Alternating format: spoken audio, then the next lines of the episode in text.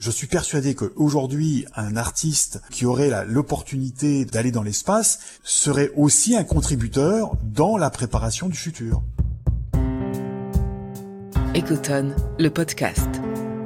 L'espace, oui, c'est un lieu d'imaginaire, un lieu de, de construction du futur. Ecotone. Comment la culture peut nous aider à penser et à agir dans un monde incertain?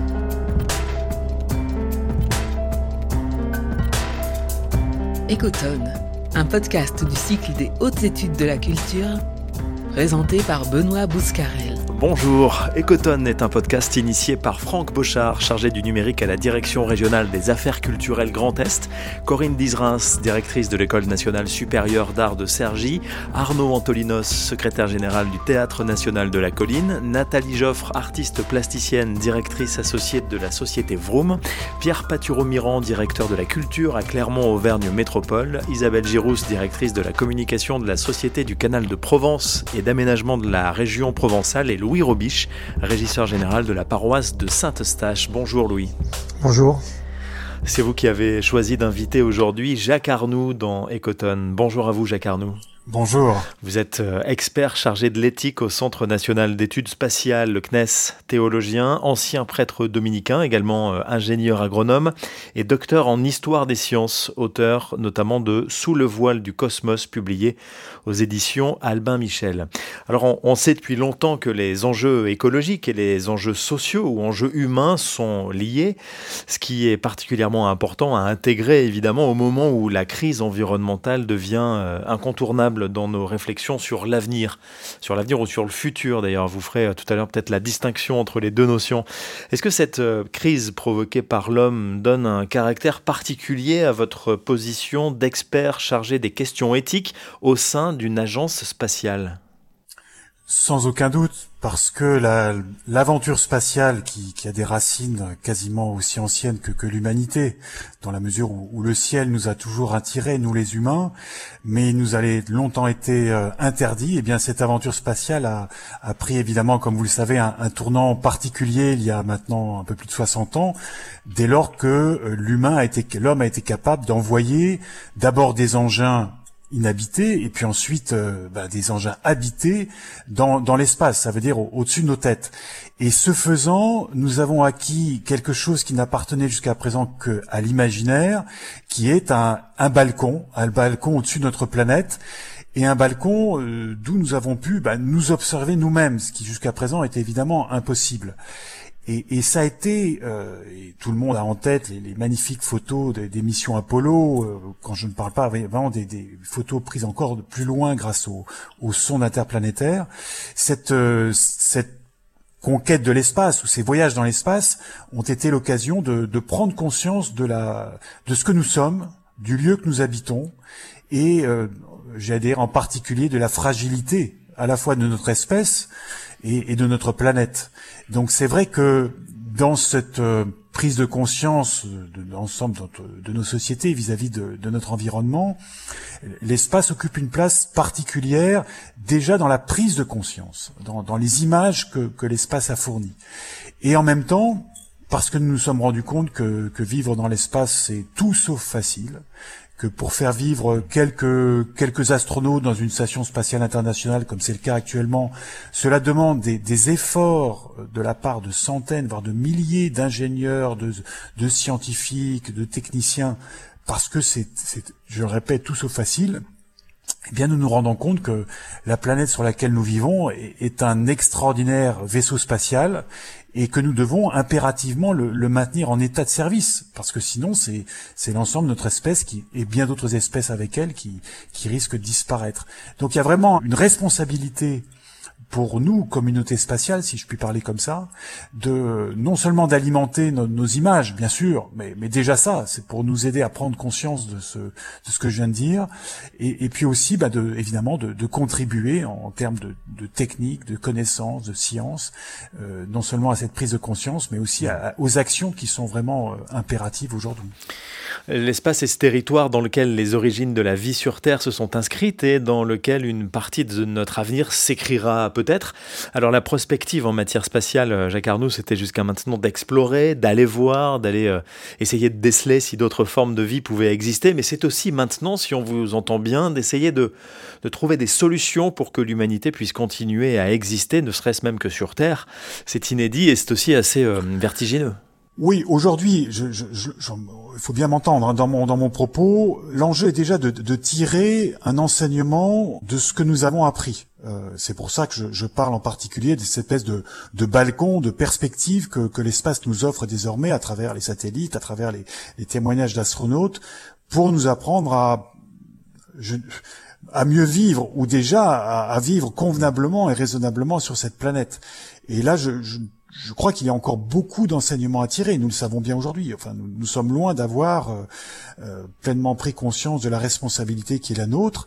Euh, et voilà, les activités spatiales ont leur part, ont leur responsabilité. Il s'agit de, les assumer au mieux. J'ajoute tout de suite, sans trop rêver, à, à comment dirais-je, à trouver des solutions qui nous tomberaient du ciel ou qui nous permettraient de nous échapper dans l'espace. L'espace est un lieu éminemment hostile, éminemment inhospitalier pour l'espèce humaine. Nous ne sommes pas fabriqués, si j'ose dire, pour vivre euh, comme ça, facilement dans l'espace. Nous le savons déjà. Et quand j'entends des projets de de planète B, de solutions en, fuyant la Terre et en allant se réfugier dans, sur une autre planète ou dans des stations orbitales. Tout ça est l'ordre du rêve qui aujourd'hui est aujourd'hui en tout cas n'est absolument pas raisonnable. Donc l'espace n'est pas du tout un motif de fuir la Terre, et il faut bien m'entendre, ce que nous savons aujourd'hui du spatial est au contraire un motif à prendre très au sérieux les enjeux aujourd'hui planétaires. La Terre est un vaisseau spatial, en quelque sorte. Hein. C'est ce que nous entendons souvent dans la bouche des astronautes. Et il nous aide vraiment à prendre conscience, je le répète, de, de, la, la, responsabilité, de la place que nous occupons aujourd'hui. Euh, nous sommes, euh, dans le monde spatial et plus largement, des, des, fils de, ou des héritiers en tout cas, de, de Copernic, hein, de, de, ce que mmh. nous appelons aujourd'hui le principe copernicien. Copernic, sa révolution, c'est de dire eh bien, euh, la Terre n'est pas au centre du cosmos parce que il y a plein de centres. Euh, il y a, c'est pas qu'il y a plus, qu'il n'y a plus de centre, mais c'est que tout lieu est un centre avec sa singularité, avec ses particularités, et aussi, j'ajoute, et c'est un mot que j'ai déjà répété à plusieurs fois, je crois, avec ses responsabilités. Donc, comme terrien, nous occupons un point particulier de l'univers et nous en sommes éminemment responsables. Euh, parce qu'autour de nous, eh bien, ce, ce, n'est pas chez nous. Euh, et même, ce sont des lieux qui peuvent nous être euh, hostiles. Euh, tout à l'heure, vous, m'invitiez indirectement à, introduire une distinction que j'aime bien introduire entre l'avenir et le futur. Avenir, c'est ce qui nous advient, hein, ce qui nous tombe dessus. Si demain, ce que je n'espère vraiment pas, une grosse pierre nous tombe du ciel, nous n'en serons pas responsables, parce que nous ne sommes pas responsables du cours des astres, du cours des comètes, du cours des planètes. Euh, nous serons responsables de peut-être de l'information que nous aurons suffisamment tôt pour pouvoir nous préparer à un tel choc. Donc l'avenir, c'est ce qui nous tombe dessus. En revanche, le futur, c'est ce que nous pouvons construire, c'est ce que nous pouvons prévoir, c'est ce que nous pouvons élaborer, c'est ce que nous pouvons imaginer. Et, et demain, eh bien, demain est un mélange d'avenir et de futur. Euh, le spatial, ben voilà, il y a des choses qui nous peuvent nous, tomber du ciel, ça peut toujours nous arriver. Euh, mais le, spatial est aussi, nous, nous avons appris ça depuis 60 ans, ce que nous construisons. Et, et la Terre, c'est la même chose. Et donc l'espace, oui, c'est un, c'est un lieu d'imaginaire, un lieu de, de construction du futur et un lieu de préparation de l'avenir. Euh, vous parliez de responsabilité il y a quelques instants, alors du coup parlons d'éthique, Jacques Arnoux. L'éthique qui euh, consiste à prendre en compte de nombreux questionnements sur les motivations et les moyens qu'on se donne, mais aussi sur les finalités de ce qu'on entreprend. Comment est-ce que l'éthicien que vous êtes voit l'avènement du tourisme spatial ces derniers temps? Alors c'est vrai que dans le domaine spatial, nous vivons depuis quelques années de véritables bouleversements parce que, bah, comme tout milieu, professionnels, mais mais autres, enfin culturels, artistiques, euh, spirituels, politiques. bah, nous nous endormons assez volontiers sur une situation qui, qui nous convient. Et la situation précédente, c'était celle d'avoir des agences spatiales nationales qui se sont installées dans leur territoire, dans leurs compétences, se répartissant à la fois les marchés, les territoires, les domaines. Et puis il y a une, quinzaine d'années maintenant, sont arrivés des des, euh, des, entrepreneurs venant de bon des Gafa, vous les connaissez, c'est Elon Musk, c'est Jeff Bezos et d'autres qui ont littéralement bousculé le domaine spatial. Et en particulier une des choses les plus évidentes euh, c'est, comme vous le disiez à l'instant, l'arrivée du tourisme spatial. Alors, nous connaissions déjà le touriste, il y avait sept qui avaient volé au début des années 2000, mais une fois encore, dans, nos, domaines bien euh, délimités, euh, bon, ils payaient leur ticket aux, agences spatiales et ils allaient passer quelques jours.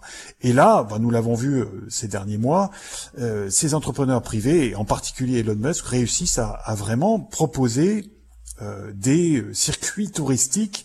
Alors évidemment, il faut mettre l'argent nécessaire et puis aussi avoir un peu d'audace, mais euh, de manière totalement indépendante des circuits nationaux. Alors, euh, ce genre de bouleversement, ça crée des réactions extrêmement diverses. D'abord, il y a ceux qui sont jaloux parce qu'ils n'ont pas été capables de faire la même chose. En particulier les, ingénieurs des agences spatiales nationales qui ont peut-être au début regardé ces, ces troublions avec peu d'intérêt mais qui ces troublions ayant réussi des choses que eux ne font pas jusqu'à présent. Ce qui m'intéresse moi, c'est en dehors des aspects euh, quand même de, je dirais de, de justement de conflit, de, de jalousie, de, de compétition, c'est euh, ce que ces, ces touristes, et je pense en particulier à, ces tout derniers touristes dans cette mission donc euh, portée par Elon Musk qui, s'appelait Inspiration 4, donc inspiration. Bon, mais c'est d'abord ce que vraiment nous n'avons pas tous les retours de cette mission, mais ce que ces quatre terriens, euh, très différents, euh, dont au moins trois n'avaient jamais rêvé aller dans l'espace ou ne l'espéraient plus. Euh, bon, il y avait le quatrième, il avait vraiment rêvé ça, et puis il avait les moyens de se l'offrir, ce voyage, et de l'offrir à, à, trois autres. Ben, cet aspect vraiment, j'allais dire gratuit, ça va peut-être choquer certaines oreilles, parce que c'est pas gratuit du tout, c'est c'est une affaire à 200 ou 250 millions de dollars. Donc, mais le caractère de euh, voilà, ce sont pas des professionnels. Ils n'ont pas été sélectionnés pour ça, ça leur est arrivé un peu par hasard. Ils se sont préparés évidemment à ça, mais il y a un, côté gratuit euh, et, voilà une démarche vraiment humaine particulière. Et, ça, je trouve que c'est un, vraiment un changement.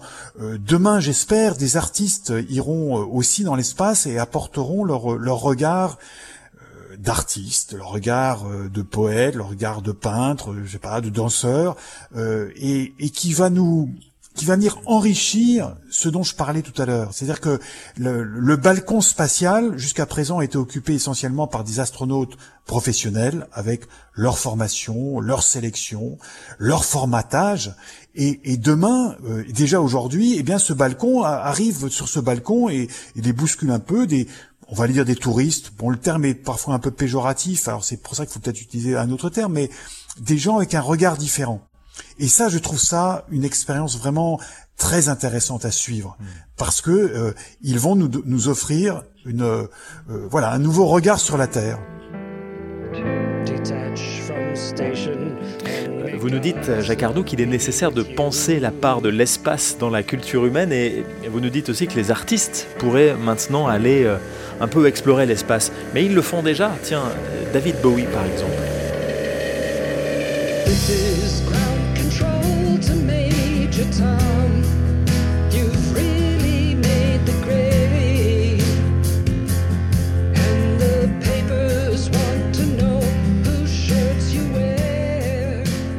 Alors ça c'est une chanson de David Bowie que vous avez reconnue, Space Oddity, chantée depuis la Station Spatiale Internationale par l'astronaute canadien Chris Hadfield en 2013. Alors lui il est certes sur le balcon, hein, mais euh, David Bowie n'avait pas eu besoin de faire le voyage pour écrire et pour composer une œuvre d'ailleurs euh, euh, très tournée de manière générale vers l'espace. Bien sûr, la, la part culturelle dans l'aventure spatiale a toujours été extrêmement importante. Il faut même penser, enfin, se souvenir que lorsque j'évoquais Copernic tout à l'heure, à la suite de Copernic, grâce à Galilée ou Kepler, le, vraiment ce qu'on a appelé la révolution astronomique euh, a eu lieu, et donc dans le domaine des sciences d'abord, mais aussi dans le domaine culturel, parce que jusqu'à cette époque-là, le voyage dans l'espace était quasiment inimaginable. Donc il y avait très très peu de productions artistiques, littéraires en particulier, qui pouvaient mettre en scène un voyage dans l'espace. Et grâce à ces travaux de, ces, pionniers scientifiques, eh bien, l'imaginaire a été libéré et, les, artistes ont commencé à, décrire des voyages dans l'espace. Cyrano de Bergerac, euh, pour ne nommer que lui, et puis, je dirais un, peu une vedette française, eh bien, c'est le c'est le premier écrivain français à mettre en scène un voyage dans l'espace. Et à sa suite, déjà dans la littérature, ben, tout le monde connaît Jules Verne, euh, tout le monde connaît Georges Méliès, euh, tout le monde connaît, ou peut-être connaît moins Offenbach, qui a mis en scène dans un opéra le travail de Jules Verne. Bon, tout ça, c'est un travail culturel et artistique qui a très largement contribué à faire exister la possibilité d'un voyage dans l'espace, et, et donc euh, contribuer aussi à le réaliser.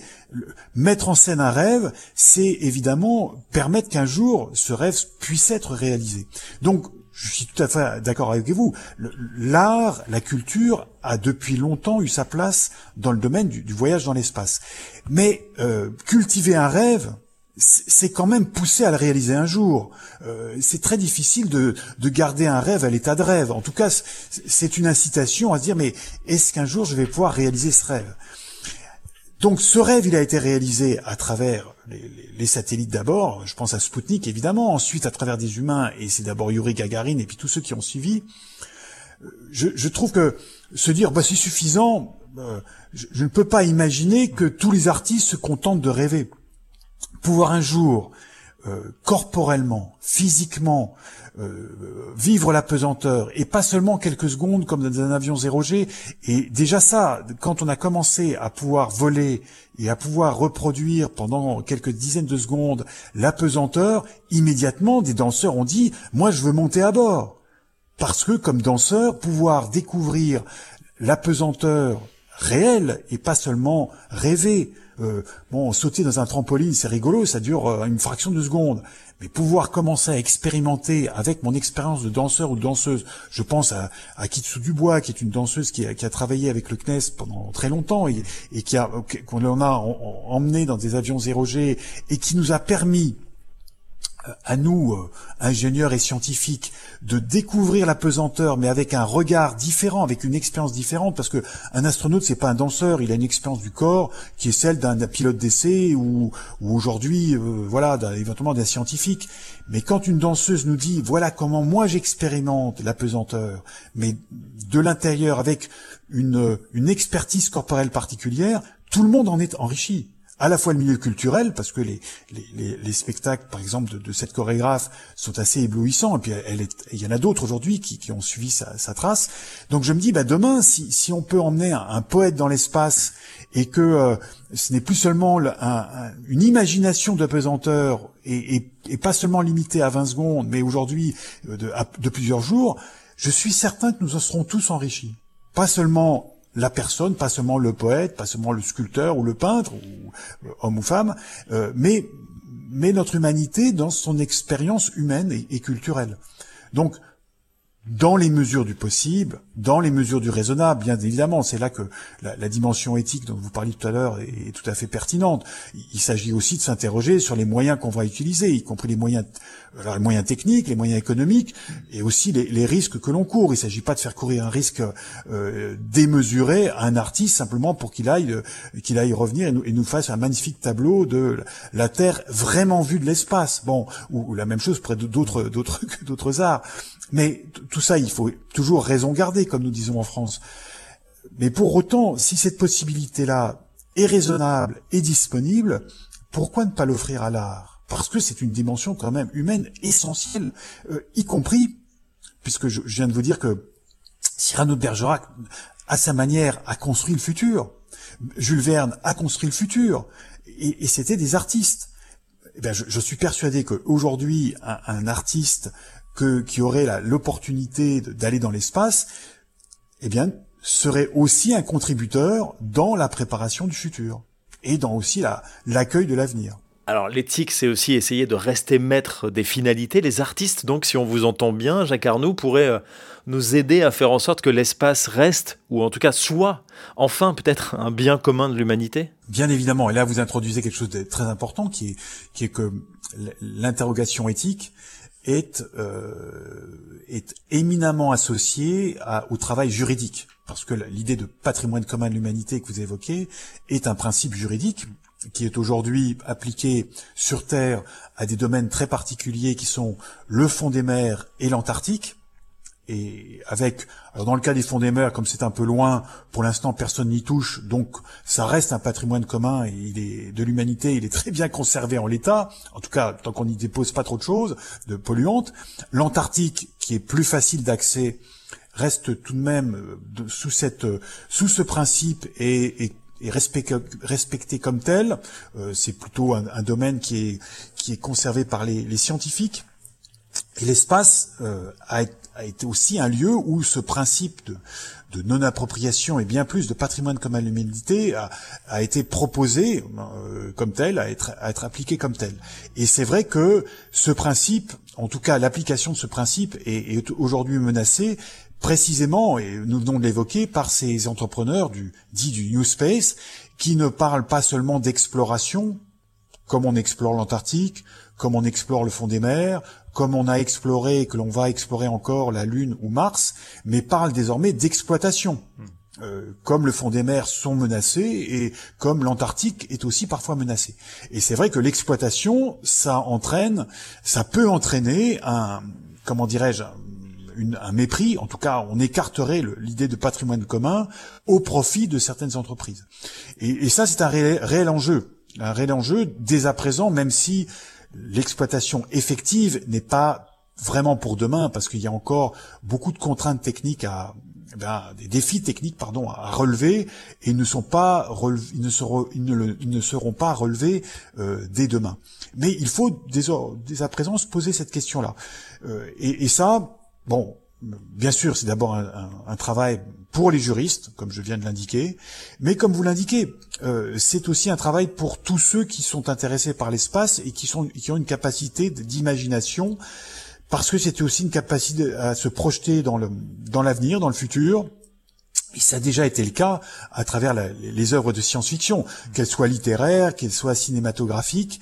L'exploitation de l'espace a déjà été mise en scène avec les côtés positifs, parce que nous pouvons, je ne vois en tout cas aucune raison de ne pas euh, tirer profit euh, des, ressources spatiales, en tout cas profit pour l'humanité, de manière raisonnée, de manière raisonnable, de manière euh, partagée, mais la, science-fiction nous a aussi montré les, dangers possibles en termes de gaspillage, en termes de pollution, en termes de, prise euh, de, propriété par certains au, mépris du, bien commun et, sans penser aux autres. Euh, là, c'est une, comme vous dites, c'est une question de, de, décision, de débat, et d'où l'intérêt aussi d'en parler.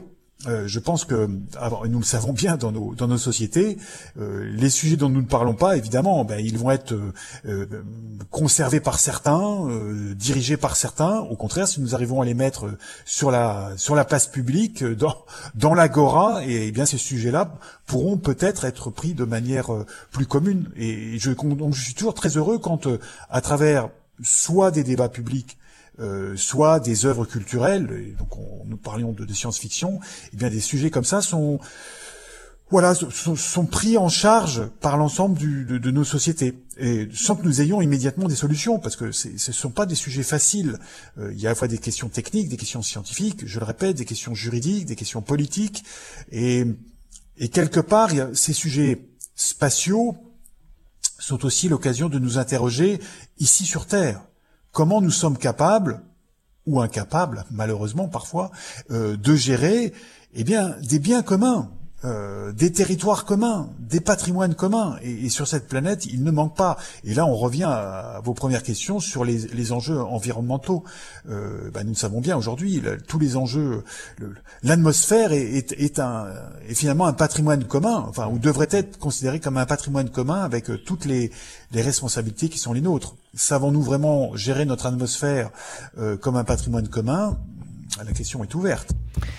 Vous écoutez Ecotone, podcast du cycle des hautes études de la culture. Notre invité aujourd'hui, Jacques Arnoux, théologien, ingénieur agronome et docteur en histoire des sciences, expert éthique auprès du Centre national d'études spatiales, auteur notamment de Sous le voile du cosmos, publié aux éditions Albin Michel. Question de Louis Robiche, régisseur général de la paroisse Saint-Eustache. Alors Jacques, euh, on s'est entretenu euh, pour préparer euh, cet échange il y a quelques, quelques temps et vous m'avez fait découvrir un livre de Pierre Dubos qui est Choisir l'humain, courtiser la Terre dans un monde incertain.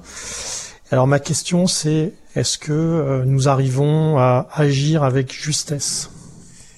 Merci Louis pour votre question. C'est une question extrêmement délicate et mais je trouve parce qu'évidemment, qu'est-ce qui est juste? C'est une question philosophique, euh, éthique, qui est toujours ouverte. Ce qui me semble intéressant, c'est que vous évoquez donc un, penseur euh, qui, qui, m'inspire toujours beaucoup, qui est, qui est René Dubos. D'abord, juste en trois mots, ce qui est intéressant, c'est que cet homme est, est d'abord un microbiologiste, puisqu'il a, il, a des, des co-découvreurs des antibiotiques. Euh, donc c'est vraiment pas l'infiniment petit, mais en tout cas le, pas grand-chose, hein, le, microbe. Bon, et, du microbe, euh, il est passé à l'environnement. C'est un des, rédacteurs du, rapport qui, a préparé euh, la, grande conférence, la première grande conférence internationale sur l'environnement de 1972. Et, j'aime penser que cet homme vraiment a, embrassé en quelque sorte le, pas grand-chose du, du, microbe à cette planète et au moment où il s'agissait vraiment de, de, commencer à prendre conscience de la situation dans laquelle nous allions entrer. Et c'est pour ça qu'il est le, le, celui qui a forgé cette formule que nous utilisons souvent, enfin, et que nous devrions plus souvent encore mettre en œuvre, hein, euh, euh, penser globalement, agir localement. Et on pourrait dire aussi agir globalement. Il faudrait évidemment le rajouter. Et, mais je crois que euh, voilà, désolé d'avoir été un peu long, mais euh, que dans ce souci de la justesse de nos actions, dont, vous parliez, Louis, euh, il y a cette, cette nécessité encore plus prégnante aujourd'hui de la pensée globale. Euh, aujourd'hui, c'est devenu une espèce même de tarte à la crème, euh, mais euh, les tartes à la crème, c'est pas pour, ça peut être délicieux d'ailleurs à, déguster, mais on peut pas le rater. Enfin, cet aspect de, de penser globalement, on parle de globalisation, on parle de mondialisation, ce sont des choses qui aujourd'hui s'imposent à nous.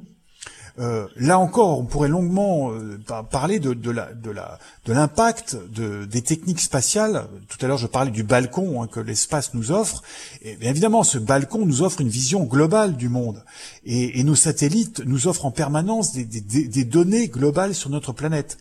Et ces données globales, c'est pas une espèce de, vision euh, éloignée de la Terre. C'est en même temps des données qui peuvent parfois être extrêmement localisées.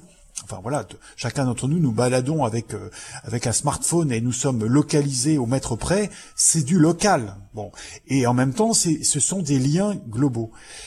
Et c'est vrai qu'aujourd'hui, l'enjeu, parce que je ne sais pas toujours ce qui est juste, mais c'est d'être capable d'intégrer ces données-là. Et je trouve, comme comme très modeste expert en domaine éthique, j'ai beaucoup plus de questions que de réponses. En tout cas, l'un des enjeux, c'est ça. C'est comment chacun d'entre nous, comme être humain, nous sommes capables de, de, de, non pas de maîtriser, mais d'être sensibilisés à toutes ces échelles, depuis le, le, pas grand-chose, hein, je parlais des microbes de René Dubos, en tout cas, voilà, l'individu, ce que nous sommes, euh, notre voisin, et, et, en même temps ces enjeux globaux qui font que mon action aujourd'hui, nous le savons, peut avoir, alors très modestement, et soit positivement, soit négativement, mais peut avoir un effet sur, l'ensemble bah, de, mes, de mes congénères, c'est-à-dire l'ensemble des, membres de l'espèce humaine, euh, les proches et les lointains, donc des effets, et je parlais aussi de responsabilité. Moi, ce qui aujourd'hui me, me semble vertigineux, me fait extrêmement peur, c'est que je peux aujourd'hui, à tout moment, savoir tout ce qui se passe sur cette planète, tous les humains qui constituent l'espèce qui est la mienne, et, quelque part me sentir aussi concerné et voire même responsable de ce qui se passe. Et, cette responsabilité est absolument vertigineuse. Euh, qu'est-ce que j'en fais? Comment j'agis? Euh, Comment je, m'implique? Je trouve que c'est une question qui nous est posée tous les jours et, qui est, euh, oui, qui, est absolument terrible. alors, là encore, je, pense que pour, pour revenir à la, problématique générale, bah, la responsabilité à la fois qui est la mienne comme individu, elle va s'associer aussi à une responsabilité euh, éthique, une responsabilité culturelle, parce que le monde de la culture me rend attentif à ça. Enfin, là aussi, il y a tellement de, de mise en scène, et quand je dis ça, c'est pas évidemment pas du tout péjoratif, au contraire, mais euh, de, voilà de, de, de, présentation à travers la littérature, à travers le cinéma, à travers le, théâtre et tout ce que, tout ce, toutes les toutes les, les, différents modes de culture de cette responsabilité.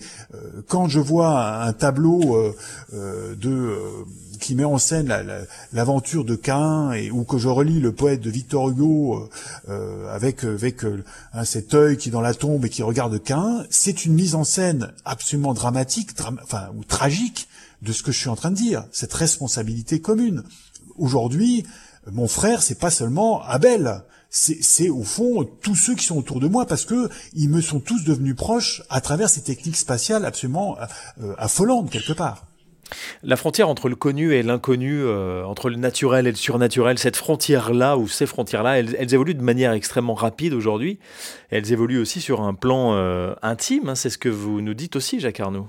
Oui, je trouve très intéressant que vous introduisiez la, la, question, vous la différence entre le connu et l'inconnu, parce qu'elle rejoint euh, un, sujet, un de mes sujets de prédilection, euh, je vous explique en deux mots, mais quand vous, avez la chance de travailler pour une agence spatiale, vous imaginez bien que le, mot d'exploration, il est quasiment à, tous les coins de couloir. En, tout cas, bon, il y a bien sûr tout l'espace qui, qui, dont nous nous servons, mais il y a aussi toutes ces, tous ces lieux que, que nous cessons d'explorer, euh, même à distance quand nous envoyons un télescope dans l'espace, ou, euh, ou effectivement quand nous envoyons une sonde ou des astronautes sur une, une planète. Et, et donc l'exploration, c'est typiquement une gestion du connu inconnu. Euh, si nous explorons, c'est que nous sommes attirés quelque part par l'inconnu.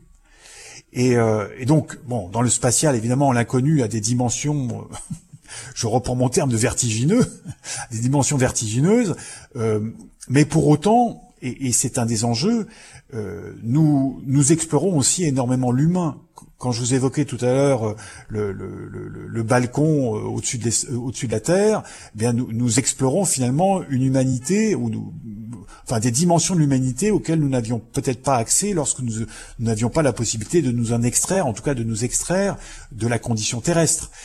Idem pour une voilà quand vous offrez une danseuse la possibilité d'aller en apesanteur, elle, découvre un, un domaine qui lui était inconnu, c'est le fait de danser en apesanteur. Donc euh, c'est vraiment une, une comment dirais-je, ce, cette, ce rapport entre connu et inconnu est, est un rapport que, que, en tout cas, euh, dans l'espace, dans le domaine spatial, nous, nous, nous vivons, nous expérimentons en permanence. Et alors c'est vrai que je, ne sais pas si nous en avons encore plus qu'auparavant.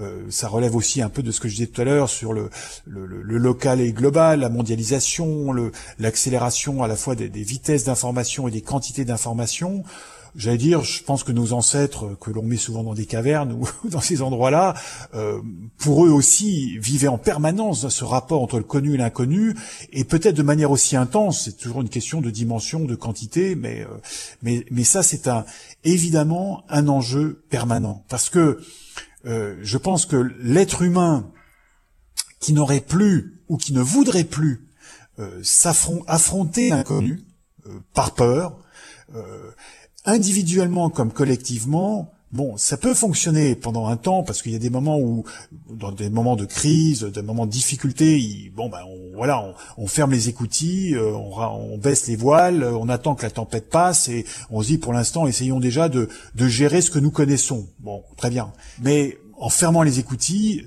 nous fermons ce, que, ce dont nous parlions tout à l'heure, euh, nous fermons le futur nous risquons de fermer le futur. Et, nous risquons de n'être plus que les victimes de l'avenir, ce qui va nous tomber dessus, parce que même en fermant les écoutilles, même en baissant les voiles, euh, euh, l'avenir va nous tomber dessus. Euh, nous, le, nous le verrons peut-être même pas arriver, parce que nous nous bouchons les oreilles nous fermons les yeux. mais ça, c'est c'est la meilleure manière, si je puis dire, de disparaître. Et si l'humanité est arrivée jusqu'à l'endroit où elle est arrivée aujourd'hui, c'est parce que euh, globalement ou à travers un certain nombre de ses membres, eh bien, il y avait toujours, nous avons toujours gardé une ouverture vers le futur.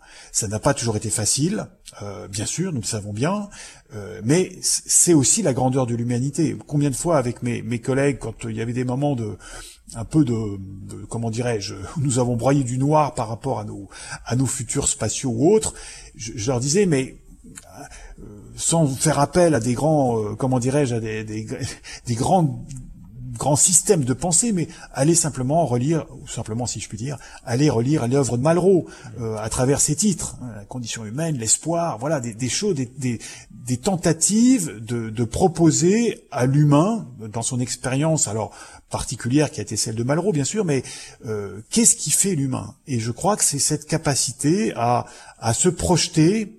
Euh, non seulement dans un avenir qui peut nous faire peur, mais aussi dans un futur que nous pouvons construire même modestement, même en se disant mais simplement si je suis en condition de difficulté, qu'est-ce que j'ai envie de transmettre à ceux qui vont suivre?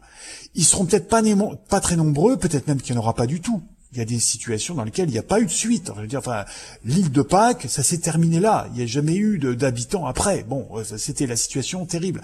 Et pourtant, ils nous ont transmis quelque chose. Bon, qu'est-ce que nous pouvons transmettre? Ne serait-ce que ça. L'idée de transmettre qui est une idée qui, je crois, qui est en particulier portée par la culture, portée aussi par la philosophie, par la spiritualité, l'idée de tradition, hein, l'idée de voilà, qu'est-ce que je transmets? C'est une extraordinaire, euh, comment dirais-je, pas seulement idée, mais c'est aussi une, une, une incroyable responsabilité de l'humain à l'égard du futur qu'il construit. Louis Robiche. Pour, euh, pour parler actuel, Jacques, euh, la pandémie actuelle nous fait vaciller, elle nous entraîne dans un avenir incertain et un futur énigmatique. Donc sommes-nous, euh, euh, nous êtres humains, dans un comportement, dans une conduite de résilience? Je, crois que nous, sommes, nous les humains, évidemment, nous le savons bien, volontiers amnésiques et nous nous coupons volontiers des de, voilà nous coupons nos, dimensions spatiales et, temporelles donc en particulier en France, on dit souvent, bah voilà, euh, le, nuage radioactif ne passera pas la frontière, euh, le virus chinois ne passera pas la frontière, et on peut même quelquefois nous disons, bah, dormons tranquillement derrière nos, lignes maginaux. Et dans le temps, c'est la même chose. Nous, oublions les, pandémies, les pestes noires, les grippes espagnoles qui nous ont précédés dans l'histoire et, et, qui ont été des, des catastrophes pour l'humanité à des échelles peut-être encore bien pire que celle que nous connaissons actuellement. C'est pas du tout pour minimiser la situation qui est la nôtre. C'est simplement pour euh, toujours nous rappeler que faire preuve de, mémoire, ça peut être intéressant. Euh, ça permet de relativiser au sens de nous mettre en relation avec d'autres expériences, enfin des, expériences humaines passées. Et c'est peut-être là que nous pouvons construire ce que euh, Louis évoque avec le terme de résilience je pense que la résilience, c'est pas un truc comme ça que qui naît de rien. Euh, c'est quelque chose qui, qui naît dans une à la fois une capacité psychologique, donc un, terroir psychologique, soit individuel, soit collectif. Et je crois que dans ce terroir, il y a des capacités particulières, mais il y a aussi la, capacité à faire appel à l'histoire, au passé, mais aussi à la capacité à se projeter dans l'avenir. Euh, et, et là-dedans, il y a une chose que nous les humains possédons et qui semble-t-il et nous est assez particulière, nous est assez singulière par rapport aux autres espèces vivantes que nous connaissons jusqu'à présent. Je, je, connais pas moi la, psychologie des extraterrestres, en tout cas je suis pas spécialiste là-dedans. C'est notre imagination, c'est notre capacité à nous projeter dans un autre lieu ou dans un autre temps. Et quand je parle de futur, euh, c'est ça. C'est-à-dire quand nous nous disons quel peut être le futur que nous allons construire, c'est une projection active. De quoi j'ai envie? Qu'est-ce que j'ai envie de construire? Et, la résilience, elle, est aussi basée là-dessus. C'est que si je tourne en rond dans mon présent, euh, difficile, euh, catastrophique, voilà, la, pandémie, etc., et, et, que je ne me projette pas dans la suite, évidemment, là, la catastrophe va va avoir la victoire. Euh, va remporter la victoire. Mais euh, je reviens à ce que je disais tout à l'heure, si, si, je peux quand même me projeter, projeter un, un travail à faire individuellement ou collectivement, là à ce moment-là, je dirais le, le voilà, l'horloge redémarre, euh, le, le, temps reprend euh, euh, reprend son cours et, et, la résilience a lieu. Et ça a déjà été le cas dans l'humanité à maintes et maintes reprises. Ça ne veut pas dire que tout est gagné. Pas du tout. Et, la, la, catastrophe euh, globale, euh, l'échec total peut toujours arriver, nous le savons bien, soit une fois encore, soit individuellement, soit collectivement. Mais si je ne fais pas ce travail sur moi-même et collectivement aussi, ben évidemment, de, me projeter, d'avoir un projet, et aussi sur quelles sont mes racines. Évidemment, là, euh, il n'y a aucun, aucune suite possible en, partant du, livre de, Jacques Monod, euh, sommes-nous dans un monde de hasard et de, nécessité? C'est-à-dire, l'avenir de la Terre est-il perdu d'avance ou le futur est-il ailleurs?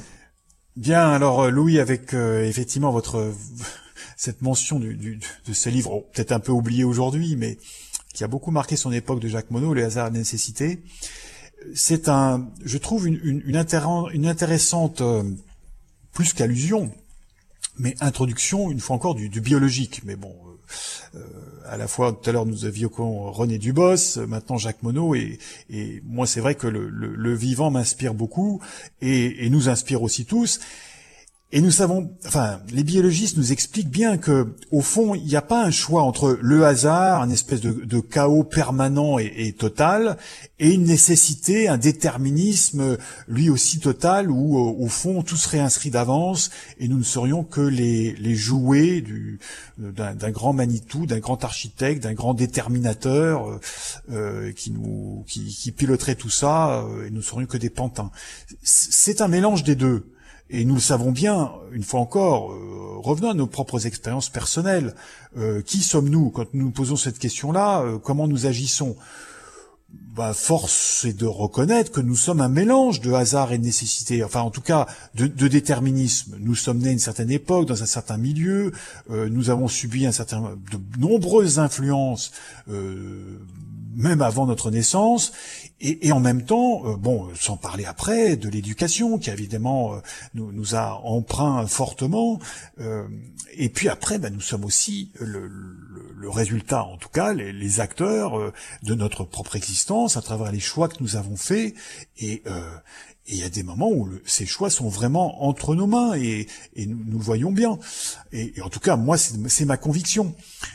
donc c'est un mélange des deux. Alors, euh, à, partir de là, bah, nos, nos, sociétés aussi sont, bâties comme telles.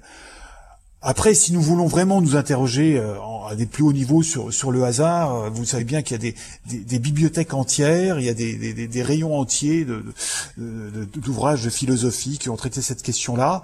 Il y a un moment donné, et c'est ce que je viens de dire tout à l'heure en disant telle est mon opinion, il y a un moment donné où nous sommes peut-être obligés de non pas de lâcher prise, mais de reconnaître que toutes ces réflexions philosophiques euh, et autres euh, sur le sur ce question du hasard et la nécessité, nous devons les mettre un peu de côté et nous devons euh, nous engager en réalité. Dire maintenant, ok, euh, que je sois déterminé ou pas, là j'ai un pas à franchir. Nous ne pouvons pas rester dans l'expectative, euh, dans euh, le non-choix. il faut franchir la ligne. il faut se décider à, à, agir ou à ne pas agir, à, à, à dire oui ou à dire non. et là encore, le, vivant nous l'apprend. Le, gris, ça n'existe pas. Bah voilà, il y a des moments où c'est le, blanc ou le noir, et, et, et c'est comme ça que nous avançons. Et pour faire euh, comment dirais-je, pour euh, pour faire allusion, puisque c'est votre thématique sur la culture, euh, bah, j'allais dire, regardons, je suis pas du tout un spécialiste de peinture, mais euh, je me souviens avoir un jour entendu Manessier dire, bah, au fond, c'est toujours le même tableau que j'ai peint, pour nous dire que que son que son, son travail d'artiste, son travail de peintre, s'inscrivait dans le temps, s'inscrivait dans une évolution où il y a effectivement euh, le début de son œuvre et, la fin de son œuvre, mais pour autant, euh, cette œuvre est scandée et bâtie sur des tableaux qui, à un moment donné, sont achevés. Il va signer son tableau et là, il, va passer au tableau suivant. Donc il y a bien une espèce de mélange où euh, où il faut euh, voilà des, des, des, moments où on fait un choix. On dit voilà, je signe le tableau, je, je passe au suivant. C'est des des moments de décision. Et euh, même si tout, là, tout cela s'inscrit dans une histoire. je ne sais pas si le, si l'image est, est, pertinente, euh, mais j'ai envie de, l'utiliser pour euh, pour répondre à la question de lui, à, l'évocation de ce de cet ouvrage de, de, de Jacques Monod, dont les, les, dernières phrases sont euh, sont quand même extrêmement impressionnantes parce que et bon alors je, vous le cite vaguement de mémoire, mais c'est l'homme sait enfin qu'il a émergé de l'univers par hasard. Et il dit pas plus que son destin, son devoir n'est écrit nulle part. parole assez forte. Et il termine par cette phrase extraordinaire. À l'homme de choisir entre le royaume et les ténèbres. Merci Jacques Arnoux, expert éthique au Centre national d'études spatiales. Merci également à Louis Robiche pour l'initiative de cette rencontre dans Ecotone.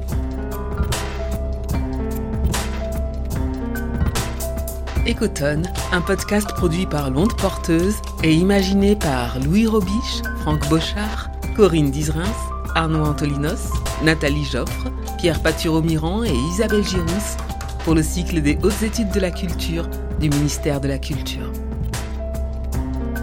Un podcast soutenu par le ministère de la Culture, la Direction régionale des affaires culturelles Grand Est, les laboratoires Théa, l'École nationale supérieure d'art de Paris-Cergy le Théâtre national de la colline, Clermont-Auvergne Métropole, la Société du canal de Provence et d'aménagement de la région provençale et la paroisse Saint-Eustache.